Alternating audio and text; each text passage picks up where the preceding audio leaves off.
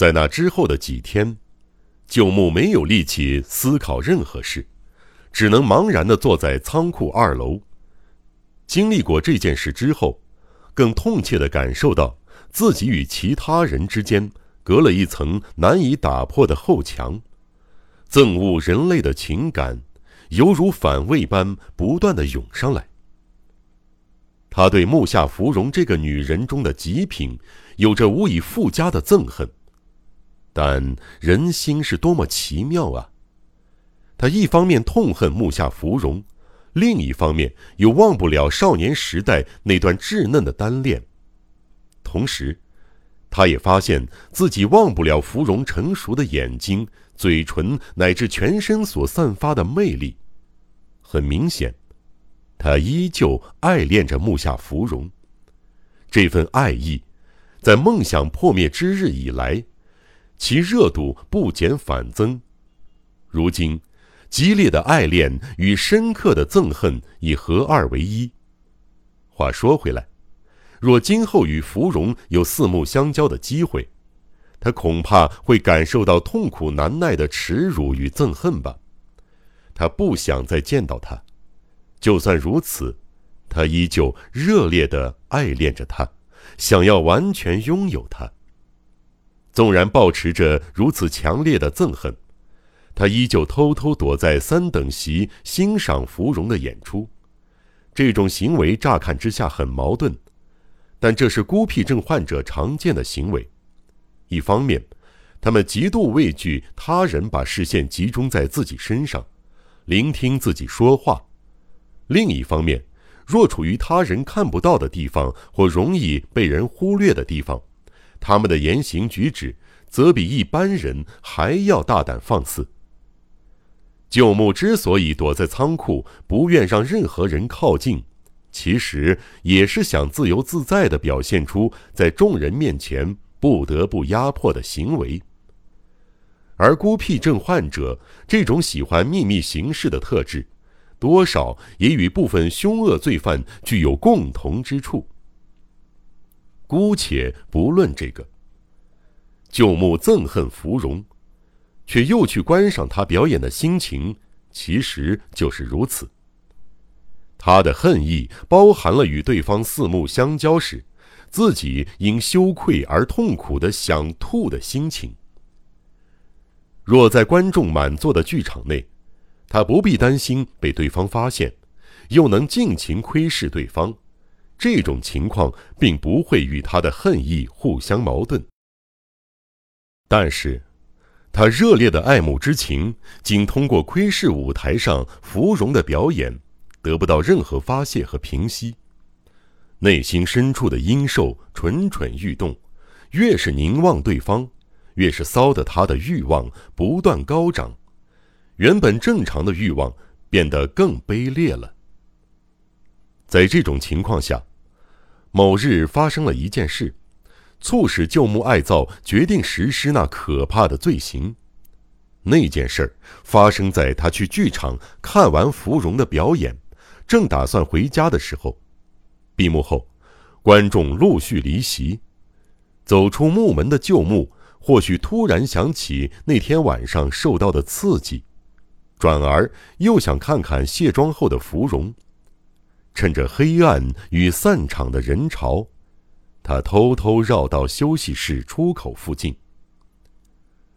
正当他绕过建筑物的转角，远远瞥见休息室门口的楼梯前一个熟悉的背影。这名访客让旧木十分意外，这个发现促使他立刻闪身回到墙后的阴影中。混杂在门外人群中的那个熟悉身影，不就是池内光太郎吗？旧木学起侦探的样子，小心翼翼的观察对方，避免被他发现。不久，芙蓉出来了，果不其然，池内上前迎接，两人聊起天来。不用说，他让他坐上停在剧院后面的车子。肯定是要带他到什么地方去。旧木爱造看到芙蓉当天晚上的态度，猜想池内与他的关系应该进展到相当深入的程度，虽说有点迟了，但亲眼见到他们亲密的模样，仍不由得感到一股强烈的妒意。望着他们的时候，或许是他喜好秘密行事的怪癖使然吧。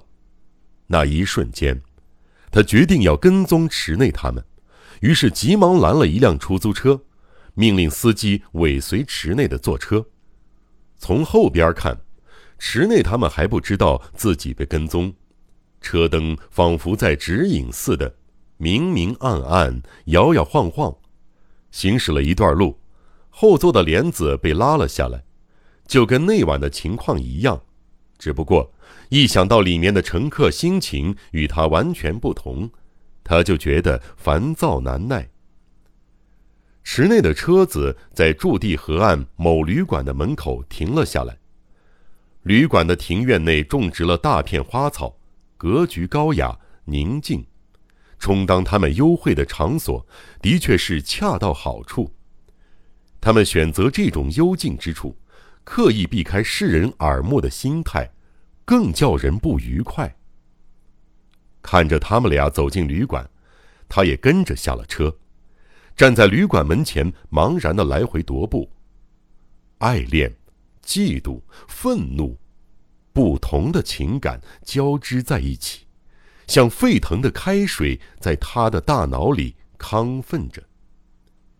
旧木感觉自己被这些情绪绑架了，整个人陷入了一种疯狂的状态。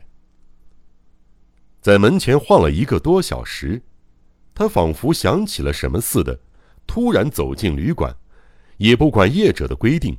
死皮赖脸的留在这间需通过熟人介绍才能入住的旅馆。